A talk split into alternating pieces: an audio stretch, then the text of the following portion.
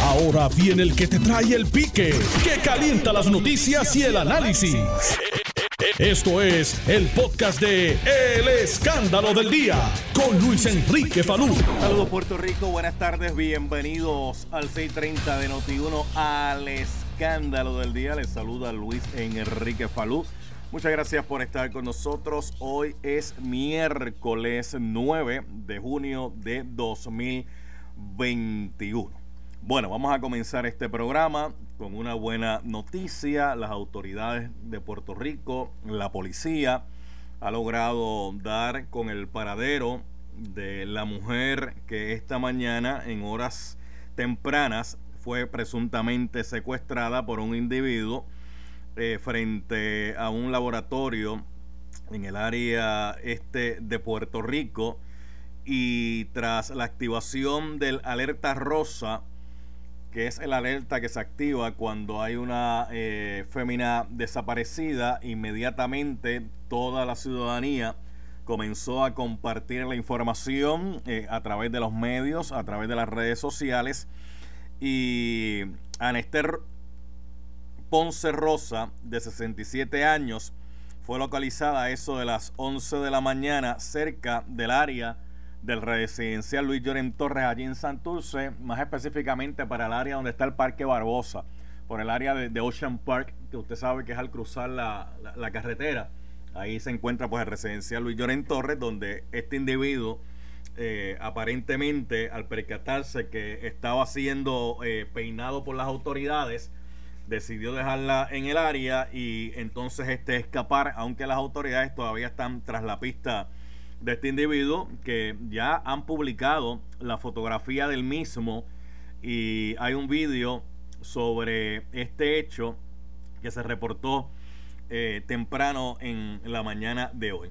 El alerta rosa, mucha gente se preguntará eh, qué es y cómo funciona. Hay un protocolo para activar el plan de alerta rosa. Ese protocolo es de septiembre del 2020.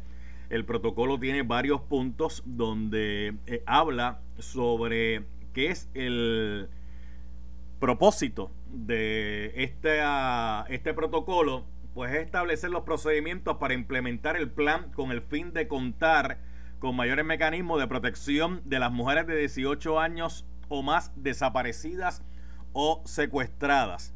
Este protocolo eh, tiene la aplicabilidad todas las agencias de seguridad pública y entidades públicas relacionadas con el protocolo de activar el alerta rosa. Aquí estamos hablando de miembros del negociado de la Policía de Puerto Rico, policías municipales, el Departamento de Transportación y Obras Públicas, la Oficina de la Procuradora de las Mujeres, así como cualquier entidad pública, estatal, federal o municipal, empresa privada, al igual que cualquier medio de comunicación que voluntariamente participe o se une en el esfuerzo de colaboración para implementar el protocolo. Ahí quiero hablar un poquito sobre esto. Porque en el día de hoy hubo personas que recibieron el alerta rosa a través de sus celulares. Pero hubo otras personas que no recibieron el alerta rosa a través de sus celulares. De hecho, se supone que el negociado de manejo de emergencias eh, active a través del sistema de alerta de emergencias eh, los alertas. Se supone que sea a través de, por ahí para que entonces pues eh, le pueda llegar el mensaje a toda la ciudadanía. Como pasa cuando hay un huracán o cuando hay una situación de emergencia que se interrumpe la programación de los diversos medios que pertenecen al sistema de alerta de emergencias por ahí usted escucha la chicharra, escucha eh, el comunicado de atención, interrumpimos la programación para emitir esta alerta de emergencia, sea una alerta de emergencia o sea una alerta eh, de prevención, pues lo, emiten por ahí. Pero para activar eso hay que seguir un protocolo. El protocolo no es tan sencillo como que eh, actívalo y vámonos que es tarde. fíjese que aquí, cuando habla de cualquier medio de comunicación, habla de voluntariamente. O sea, que es a discreción de, no es una obligación, sino es una discreción. Eso lo vamos a estar dialogando ya mismito aquí con un legislador eh, para ver de qué forma y de qué manera se puede arreglar eh, ese lenguaje en este protocolo. Mire, está el comité coordinador del Plan Rosa. Ese comité está designado por el comisionado del negociado de la policía para emitir las normas, reglas y reglamentos necesarios para implementar el Plan Rosa de conformidad con la Ley 149 raya 2018, Supra.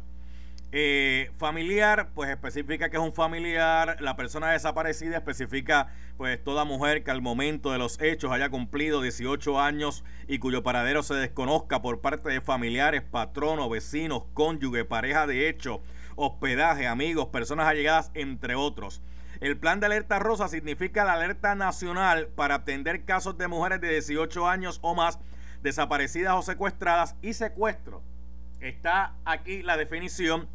Significa cuando una persona mediante la fuerza, violencia, intimidación, fraude o engaño sustrae o retiene y oculta o transporta a otra persona para privarle de su libertad. Los criterios para activar el plan rosa, pues mire, la persona pues debe ser una mujer mayor de 18 años, que por los hechos relatados a la policía, eh, primero en responder y sus circunstancias, pudiera entenderse que está desaparecida o secuestrada. El hecho de que la persona desaparecida o secuestrada se identifique o sea identificada por la persona querellante como mujer, ya eh, sea mediante su identidad de género o expresión de género, no se tomará en consideración. Para excluir a esta mujer de la, de la activación de la alerta rosa Además, no se deberá eh, hacer suposiciones a partir de la orientación sexual, identidad de género o expresión de una persona para eh, negar realizar una alerta rosa y se seguirán los protocolos establecidos por la Policía de Puerto Rico en la Orden General, capítulo 600, sección 624, titulada Interacción con personas extranjeras y transexuales. La persona querellante de la desaparición deberá acreditar las condiciones y circunstancias por las cuales entiende que la mujer está desaparecida o ha sido secuestrada. Déjeme repetirle esto nuevamente, porque esta mañana yo le pedí a mis amigos que me siguen en las redes sociales, los que son los Perry Mason del derecho, que me explicaran cuál es el peso que tiene esta expresión que voy a hacer ahora.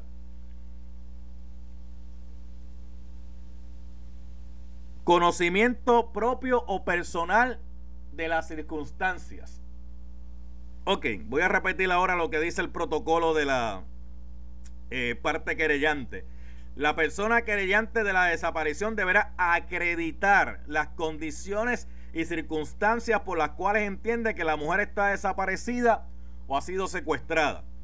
El investigador de la División de Homicidios eh, ha determinado por el relato ofrecido de que cumple con los requisitos antes mencionados para entender que la mujer está desaparecida o ha sido secuestrada para entonces activar eh, las alertas. Ahí el querellante pues va a tener que proveer la información del nombre, la edad, la descripción física de la mujer desaparecida, si tiene alguna condición, eh, la vestimenta de última vez, etcétera, etcétera. No obstante lo anterior, el comité coordinador y el personal de la división de homicidio evaluarán si las circunstancias que rodean el alegado secuestro o desaparición de la mujer indican que la misma se encuentra en peligro de muerte o de recibir gravedad de daño corporal y determinará si activar la alerta rosa puede poner en mayor riesgo a la víctima. Esto es bien importante eh, saberlo porque en todo tipo de desaparición, en este caso por secuestro, las autoridades sopesaron si la persona estaba en un riesgo de que si activaban el alerta podía provocar que la persona que cometió los hechos eh, fuera más allá de, gracias a Dios aquí, eso no ocurrió por la movilización rápida, pero es un comité coordinador el que decide la activación o no, dependiendo de las circunstancias de los hechos, para decidir si lo activa o no lo activa. Va a haber momentos donde la activación se va a hacer de inmediato, hay otros momentos donde la activación no necesariamente se va a hacer si es que ellos entendieran que con la activación podrían poner en peligro la vida de la persona. Para eso llevan a cabo la reunión, que la reunión pues se hace ya sea de manera presencial, de manera virtual, de manera telefónica, el comité, y entonces, dadas las circunstancias de la información que tienen, entonces ahí van a verificar la información y después de verificar la información es que hacen la activación del plan de eh, alerta eh, rosa. Las circunstancias que serán evaluadas, mire, si la persona ha sido víctima anteriormente, eso lo van a evaluar.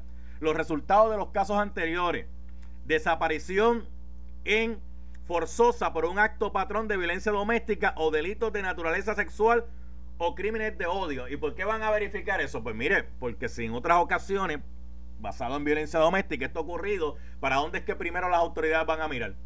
¿Para dónde es que primero van a mirar? Pues para las personas con que esa gente tienen una relación eh, sentimental, una relación de pareja, una relación eh, doméstica. En este caso se trata de un secuestro. Las autoridades están investigando si el secuestro era para robar el vehículo de motor a la fémina, un vehículo de motor nuevo, eh, o si aquí hay otros elementos, otros hechos que me imagino que estarán investigando.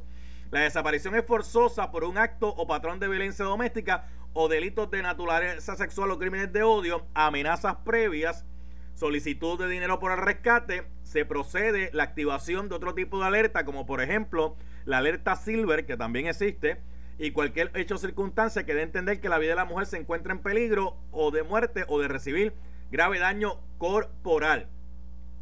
El alerta rosa no se activará en las siguientes circunstancias.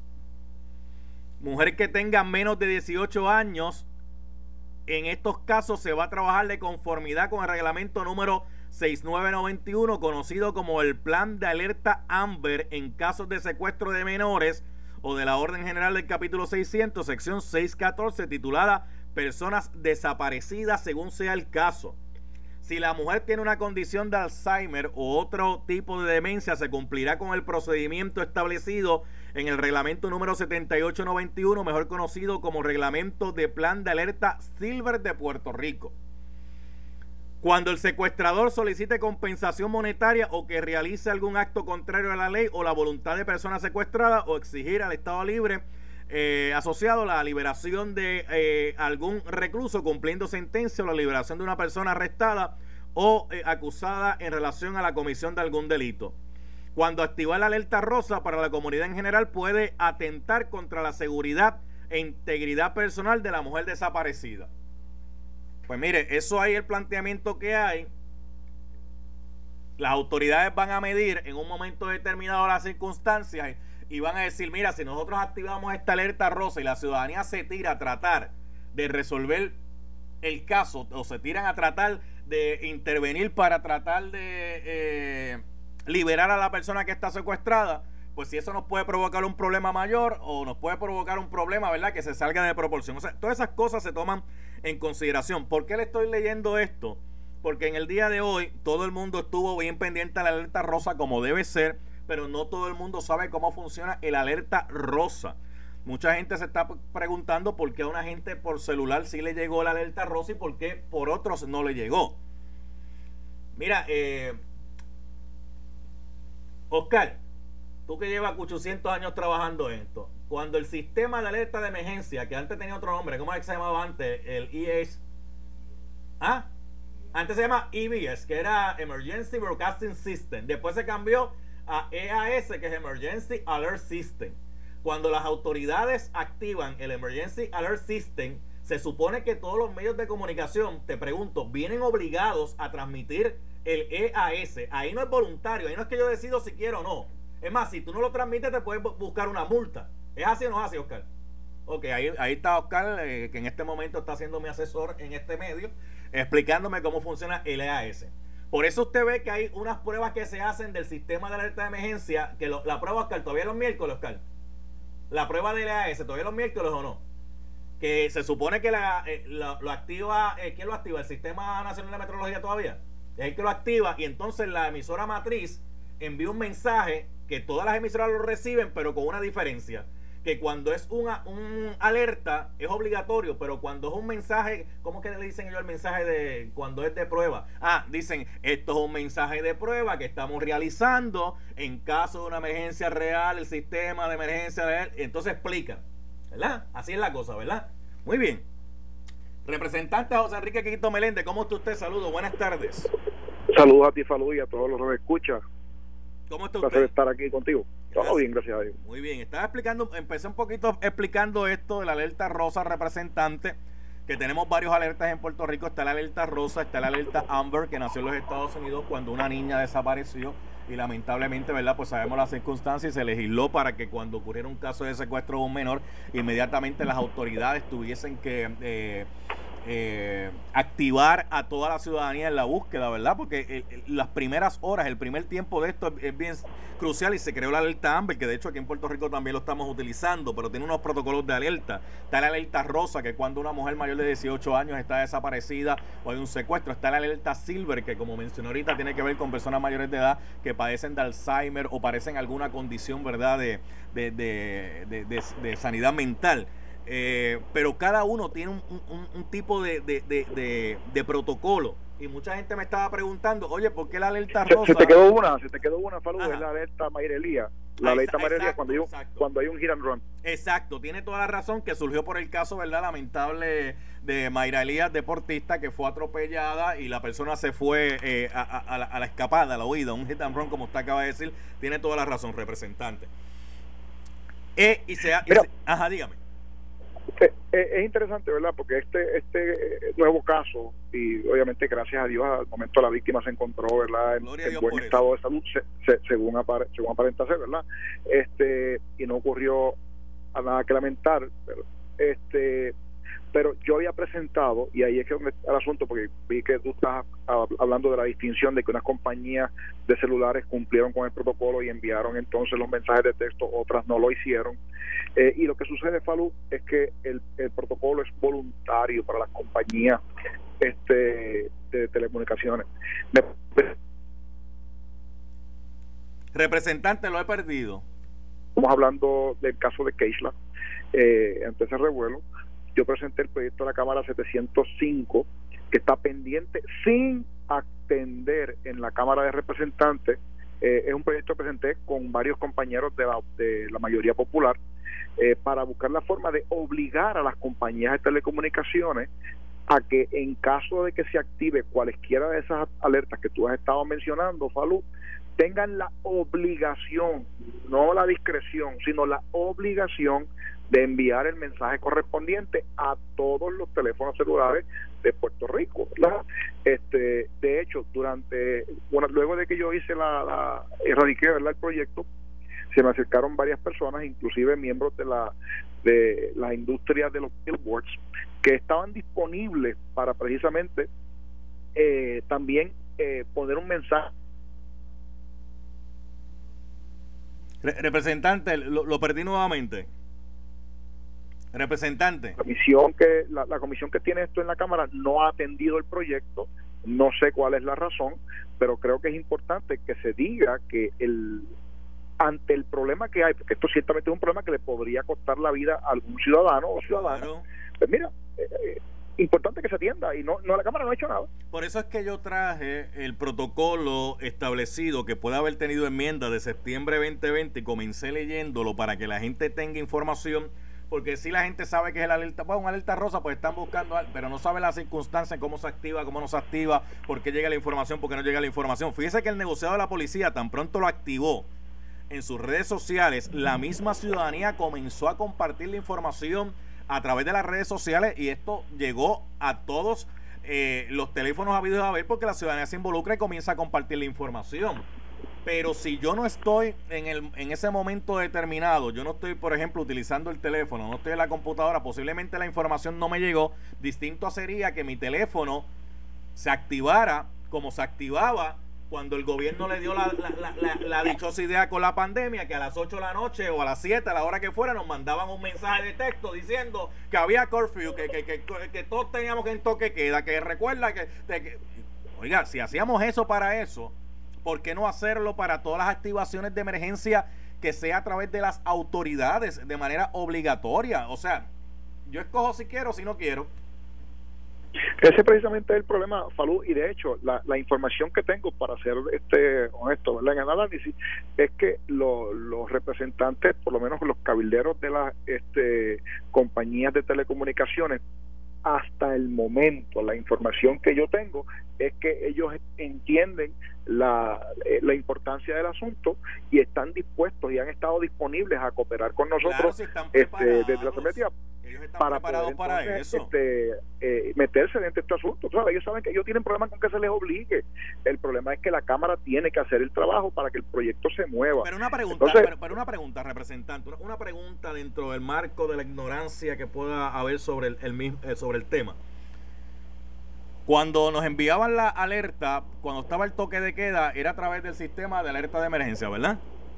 Sí. Eso nos llegaba a todos nosotros, independientemente de la compañía celular que uno tuviera, le, llegaba a la hora que se supone que tenía que llegar. Es más, nosotros felicitábamos al de la chicharra. Nosotros decíamos, oye, el que mejor está haciendo el trabajo es el de la famosa chicharra, porque esa chicharra no fallaba. Bueno, hubo un día que falló, pero pero fue porque el hombre pues salió, ponchó antes, porque le tocaba salir antes, porque si no eran horas extras y entonces pues... pero la chicharra no fallaba. ¿Cómo es que aquí no se utilizó ese sistema?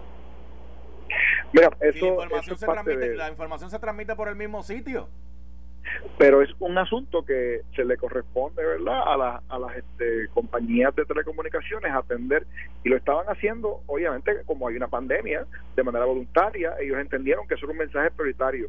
El problema es que tú no puedes dar discreción en un asunto tan eh, sensitivo como como una alerta eh, de, estas alertas rosas, porque no todo el mundo sabe y no todo el mundo a veces está del mismo ánimo. Y hay gente que pues, dice lo que lo que para ti es importante ahora, probablemente para otro ciudadano en otro momento no lo sea. Y ese es el problema, por eso es que la discreción eh, de atender estos asuntos eh, tiene que ser eliminada. Yo creo que es algo que se tiene que hacer por obligación de ley. Y créame, ¿sabes? ojalá no tuviéramos que obligar a nadie para que esto suceda, pero mira cómo pasó el día de hoy. Por ejemplo, usted sabe que a mí, me gusta hablar con la información a la mano.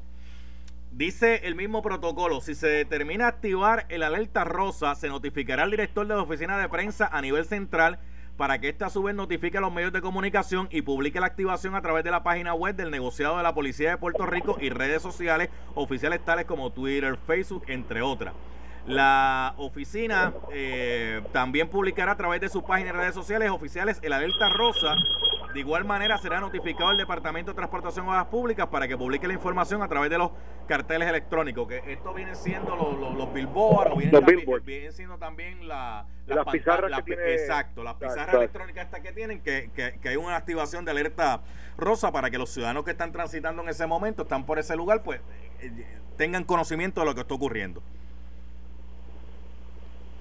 Yo creo que aquí lo importante es que podamos trabajar en equipo, ¿verdad? Entonces, fíjate, fíjate que, y lo triste de este asunto, salud, es que a veces los asuntos eh, trabajan cuando, mientras dura una emergencia, pues se mantiene un issue vivo, pero tan pronto la gente pasa la página, pues hay gente que simplemente se desconecta de los asuntos y lo dejan este, perdido. Y eso ha pasado precisamente porque hay un montón de legislación que hay pendiente en la Cámara de Representantes y en el Senado que tiene que ver con este tipo de asuntos.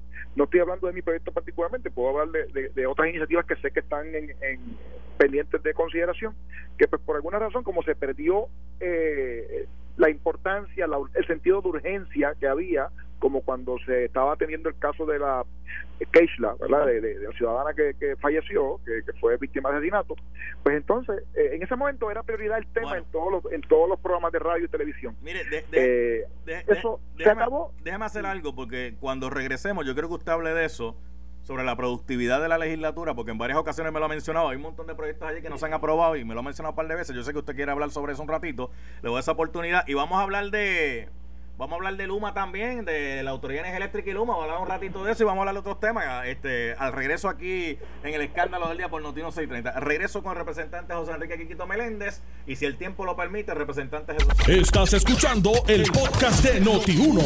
El escándalo del día con Luis Enrique Falú. el representante José Enrique Quiquito Meléndez. Representante, antes de pasar al próximo tema, eh, usted me quería, y va a tener un minuto para eso hacerme el planteamiento que es que la legislatura hay un montón de proyectos sobre diversos temas que están aguantados. No, no pasan allí, no, no, no se mueve nada. ¿Qué, es lo que está pasando? Bueno, el gobernador ha radicado una decena de proyectos de administración para atender distintos asuntos desde, el asunto, desde la crisis de los neumáticos, que es que está donde quiera hay un asunto, donde quiera que tú vas, cualquier gomera, lo que tiene es una torre de, de gomas usadas que están allí, gomas viejas, este, que no han podido salir, pues hay una crisis, hubo que declarar una emergencia para atender el, asunto, se radicó un proyecto de ley para atender el asunto y la Cámara se le sentó encima. Lo mismo sucede con el proyecto de autoridad de deuda, lo mismo sucede con distintas medidas, ¿verdad? Estamos hablando de una decena de proyectos, este, una docena, debo decir, de proyectos que, que el gobernador presentó no se ha atendido nada. Eh, yo creo que es importante que se, que se mire esto en su otra perspectiva porque yo puedo entender que la legislatura tenga su propia agenda y no hay ningún problema con eso, es perfectamente válido. Yo esto no es la primera vez que ocurre un gobierno este compartido, pero es importante que hayan canales de comunicación abiertos para que se puedan atender las prioridades, no de los populares ni de los PNP, las prioridades de Puerto Rico, porque el problema de las gomas particularmente afecta a todos los a, todos los partidos porque cuando esa goma y tú sabes que ya estamos en época este, de lluvia y eso activa el dengue y lo que vamos a tener y de hecho ya el departamento de salud está hablando de un incremento y de que se cuiden porque hay una, ha habido casos de, dengue eh, y hay unos, unos spikes en ese asunto. Pues mira, hay que buscar la forma de atender esto porque el mosquito, el Aedes aegypti, como le llaman, pica a los Representante. Oye, perdí el representante otra vez ahí, representante. Quiquito. Escucha. Ahora, ahora, ahora lo digo, ahora lo digo. Ahora, ahora, ahora, ahora, lo escucho. Que te hago, Falú, es María, mire, representante, cambié de esa compañía celular pública, por Dios. usted, lo, usted, usted lo entendió, ¿verdad? Te escuché. Mire, representante, voy a dejar eso a un lado por un momentito.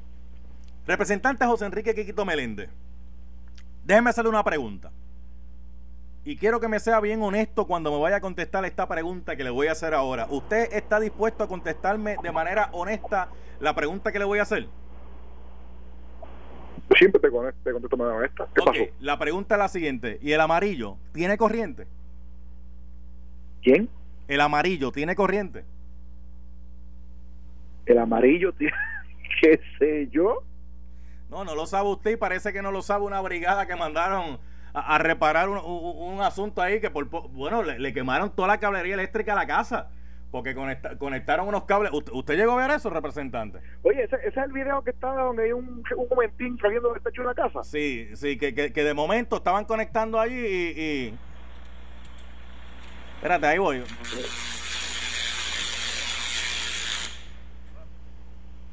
Ese, ese, ese mismo es el video y uno en cierto modo, ¿verdad? Lo utiliza para un sarcasmo en el sentido de si el amarillo tiene corriente. Y el planteamiento que hay que aquí es el siguiente, hay que tener mucho cuidado con esto, mucho cuidado con esto, porque allí pudo haber habido un accidente. Y no solamente un accidente en la casa, porque la casa prácticamente, pues la cablería la quemaron completa y piti y y todo lo otro. Pero un empleado pudo haber tenido un, un accidente allí fatal, porque está bregando con energía eléctrica, no está bregando con otra cosa, representante. Mira, yo creo que es importante que se atienda a eso, es un asunto que se debe este, eh, investigar desde la perspectiva de la perspectiva verdad de, los protocolos de seguridad que tienen que tener que tienen que tener verdad este, estas compañías que bregan con esto y particularmente Luma ahora que se supone que tomó el control de la distribución y la transmisión de la electricidad en Puerto Rico. Así que yo creo que es importante que todo esto se, esto, estos traspiés que han estado, han estado dando de tiempo en tiempo pues mira, se, corrijan. No me parece que sea, este, eh, ¿cómo se dice? Poco, poco usual que una compañía tenga traspiés cuando comienza una gestión, pero sí es importante destacar que eh, cada traspié hay que buscar la forma de que venga acompañado con una acción correctiva que resuelva el problema que no vuelva a ocurrir. Este, ahora hay, se está hablando de sabotaje, si hay sabotaje o no hay sabotaje, yo no lo sé, eh, pero me parece a mí que eh, como hay una suspicacia tan grande de que de momento, en un periodo que no es eh, típico de que ocurran esta cantidad de averías, pues mira, hay, hay un montón de... Vamos, vamos, vamos a escudriñar eso. Este vamos a escudriñar eso, representante, vamos, vamos a escudriñar eso, porque de hecho estuve hablando con una autoridad federal que me decía lo siguiente, me decía, mira, no es la primera vez que en Puerto Rico, cada vez que ocurre esto, lo primero que se habla es de sabotaje. Pero, pero, nunca viene nadie aquí a una oficina de nosotros a traernos la evidencia de propio y personal conocimiento para nosotros poder llevar a cabo una investigación que sea sobre el particular. De hecho, las últimas dos ocasiones que se habló precisamente de sabotaje de la Autoridad Eléctrica, usted recordará que había unas protestas y, hubo una situación aquí en, San Juan con una de, de, de las plantas. El FBI intervino y el FBI llevó a cabo una investigación. ¿Usted sabe lo que el FBI no dijo? nada. ¿Y usted sabe lo que el FBI dijo? ¿Usted sabe lo que el FBI dijo? ¿Verdad? Dijo, Mira, allí no hubo ningún sabotaje. Lo que pasa es que como había falta de mantenimiento, aquí yo estaba chavado, en cualquier momento eso iba a ocurrir si tú no le das mantenimiento. Entonces, con este, sí, pero en este caso, Falú. Este, voy, a, voy, a, voy, a, eso ahora, le voy a dar tiempo ahora, pero voy a, esto, voy a este otro punto ahora. Mire, si yo tengo 800 personas haciendo un trabajo y no me dan, porque la realidad es que no me estaban dando, porque ya sabemos los problemas que existían con eso, y ahora en vez de esas 800 yo tengo 350 representantes, la realidad es que el trabajo tampoco van a dar, porque si con 800 no podía resolver el asunto y tenía problemas, con 350 mucho menos, porque lo que estoy es duplicándole el trabajo a esos 350 para que traten de llegar a hacer lo que se hacía con 800. Y por más que quieran, eso puede crear fatiga, problema, la respuesta no va a ser la misma porque el, tiempo se va a duplicar, etcétera, etcétera. Le escucho, representante, adelante. Claro, y, oye, y estoy total y absolutamente de acuerdo contigo. Me parece a mí que Luma este, tiene una responsabilidad en atender esto con, seriedad. Ok, que ellos eh, quisieran tener la menor cantidad de, brigadas posible para poder maximizar los los los gastos, ¿verdad? Y, obviamente los costos, ¿verdad? Y, buscar la forma de evitar gastos extraordinarios y, y pagar una nómina menor. Oye, seguro que sí, fue un buen negocio para ellos. El problema es que no es práctico porque hay una cantidad altísima de eh, averías que se están se han disparado por las razones que sean y es importante que se vayan a atender y con la mitad o menos de la mitad o quizás la tercera parte de las brigadas que tenía en eléctrica no lo van a lograr por eso es que los alcaldes durante el día de ayer te escuchaste al alcalde de San Sebastián eh, Javier Jiménez activar lo que se conoce como la Pepino Power. Javier Jiménez está dándole pepinazo. Javier Jiménez está dándole pepinazo a Raimundo y todo el mundo. Pues claro, y escuchaste también al alcalde de Bayamón, Ramón Luis Rivera, decir que está declarando una emergencia en el municipio, de igual forma como lo hizo el alcalde de, de San Sebastián, para contratar, ¿verdad?, este, brigadas privadas para que puedan... Espera, espera, espera, un momento, espera, un momento, espera un momento, espera un momento, espera un momento. Usted mencionó a Javier Jiménez, el alcalde de San Sebastián. Que ese, ese alcalde de qué partido es? PNP que, está, está, buscando a ver si lo nombran Contralor de Puerto Rico. De, hecho, él es contable, él es contable. Y él, CPA. Sí, y él dice que él, no, descarta, no descarta la Contraloría. Este, si se lo ofrecen, él está disponible. Eh, por lo menos lo último que escuché de, él. Este, el otro alcalde que usted mencionó, ¿quién es? Ramón Luis Rivera. The King of the North. Así es. ¿Y, y, y, y, y ese alcalde de qué partido es? PNP. Y te añado la alcaldesa María Vega, María Vega. Adiós, pero María, Vega, María Vega, la que era representante.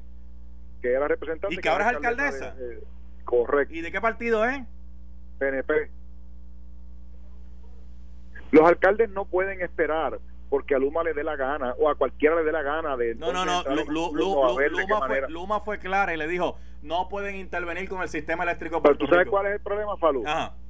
Que la ley faculta a los alcaldes para atender ese asunto. De hecho, lo sé porque el proyecto de ley que los faculta a los alcaldes es mío.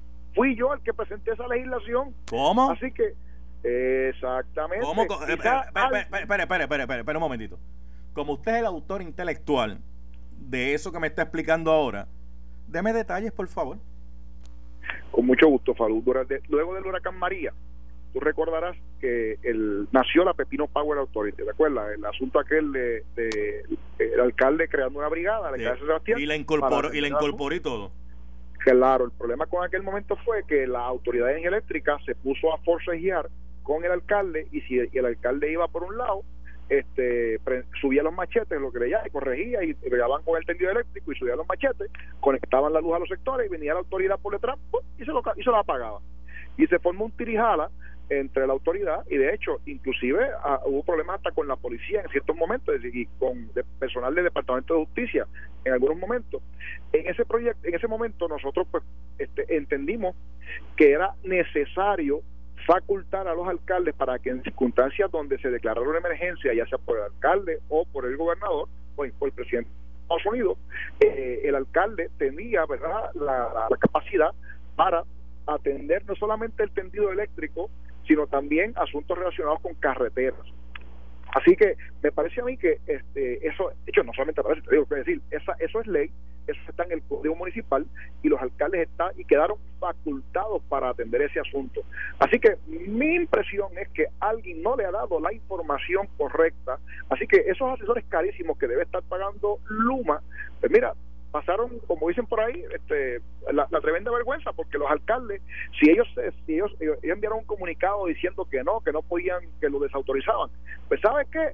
No tiene que desautorizar nada porque los alcaldes, todos, los 78, tienen autoridad en ley y un mecanismo para ellos poder intervenir y atender el asunto cuando ocurren deficiencias y se declaran estados de emergencia.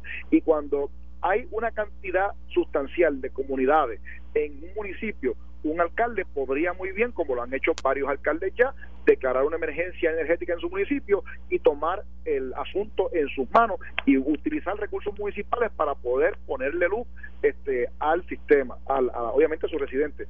Si eso, por ejemplo, si el problema sería de generación es distinto, porque entonces eh, ya eso quiere decir que no hay suficiente eh, oferta, ¿verdad? Este, el, sistema no está generando suficiente electricidad para que pueda ser distribuida.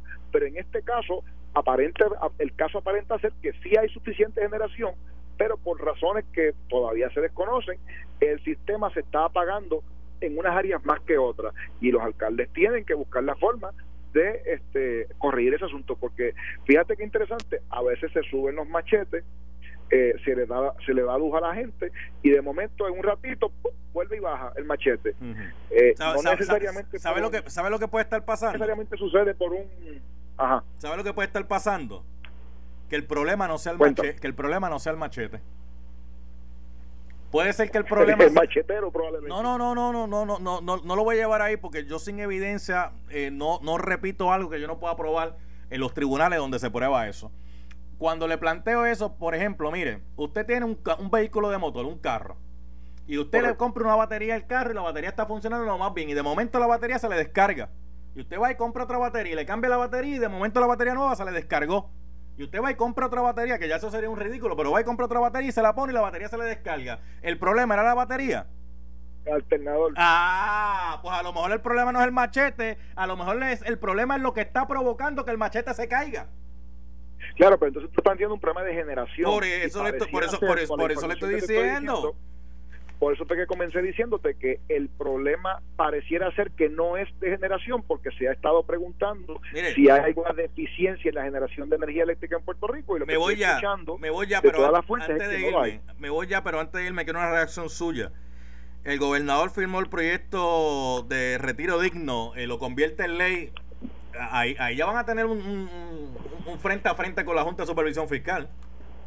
Yo estoy complacido y le agradezco al gobernador que firmara el proyecto de retiro digno, me parece a mí que es un proyecto que era necesario que se aprobara, eso eh, se aprobó creo que por unanimidad tanto en Cámara como en Senado, eh, la, la, lo importante de este asunto es que la Junta de Control Fiscal entienda que en Puerto Rico los legisladores de todos los partidos que representamos directamente al pueblo de Puerto Rico estamos todos de acuerdo, y, que, ya que interesante, nosotros tenemos muchas diferencias en muchos asuntos, pero en cuanto al retiro, es importante que la Junta de Control Fiscal entienda que para poder ellos adelantar el plan de ajuste, tienen que entender que tienen que sacar de la mesa el asunto o cualquier recorte relacionado con el retiro de, los, de otras personas, eh, de otros pensionados. Porque es importante atender esto, porque si no, no hay plan de ajuste. Vamos a ver qué pasa. Representante José Enrique Quiquito Meléndez, gracias como siempre. ¿eh? Siempre un placer, hermano. Bien, bien, gracias, representante José Enrique Quiquito Meléndez. ¿Qué tú me dices, Nelson? Que desde que los Lakers perdieron, que, que, que, hay luto. Y, y, que, y que por eso es que Eric no está viniendo al programa a traerme la información deportiva. Por eso es. Que como él es fanático de LeBron James y de los Lakers y se fueron a ajuste en esta temporada. Ay, padre, con razón que yo no he visto, yo no he visto a Eric en, Es que. Adiós, Eric. ¿Cómo tú estás? ¿Cómo tú estás, Saludos, saludos. Estaba hablando bien aquí de ti, que tú traes la información chévere como él, lo más correcto, lo más. Ah, eso es. Sí, sí, sí. Ah, ok, mandando. Es que pensaba como que me chillaban los oídos de momento, como que no sé. ¿Qué pasó? ¿Qué, te trae por aquí? Bueno, lamentablemente no muy buenas noticias. Ah, eh, bueno, comenzamos, esto es rapidito. Eh, Tyler Davis se había anunciado que iba a estar eh, formando parte de la selección nacional de baloncesto masculina. Lamentablemente no va a estar participando. Tiene una inflamación en su rodilla que no le va a permitir participar del torneo. No obstante, ¿verdad? Eh, esta baja se suma a la baja de José Juan Barea, de David Huertas, eh, de Ramón Clemente, de Ángel Rodríguez. Y esto es un panorama un tanto no favorable en vías al repechaje olímpico que se va a estar llevando a cabo allá en Serbia eh, a finales del próximo mes de julio. Eh, en lo que es la NBA, Nikola Jokic eh, se proclamó jugador más valioso de la temporada, promediando, lo tengo por aquí, el numerito, 26.4 puntos por juego y 10.8 rebotes. Eh, ha estado luciendo impresionante, no obstante, ante esta proclamación de Nikola Jokic como jugador más valioso, Joel Embiid eh, dijo sentirse decepcionado ante esta situación. Eh, Joel Embiid anoche en el partido ante la victoria, ante el equipo de Atlanta, en la victoria, 40 puntos. Este, así también traigo a colación para finalizar, ¿verdad? Y no, no menos importante. Los resultados de anoche, partido sumamente cerrado entre los Clippers y los Jazz. Donovan Mitchell por tercer juego consecutivo entre la primera ronda y la semifinal 30 puntos o más por juego. Así que esto es un desempeño ofensivo impresionante y de primera, digno de un jugador, ¿verdad? De élite dentro de la liga. Así las cosas. Espérate, Eric, que Nelson le está diciendo a ¿Qué me dice Nelson? Que le diga, que le diga a Eric que nos dé la quiniela. Pero qué quiniela, si no, él no habló de hipismo aquí ni de eso. Él no habló, él no habló de hipismo, porque él le está pidiendo la quiniela que tú un cuadrito de cuánto, unos 30. Mira que el 3 es la quinta. Mira, vámonos, vámonos, vámonos, vámonos, Esto fue el podcast de Noti 1630. El escándalo del día con Luis Enrique Falú. Dale play a tu podcast favorito a través de Apple Podcasts, Spotify, Google Podcasts, Stitcher y notiuno.com.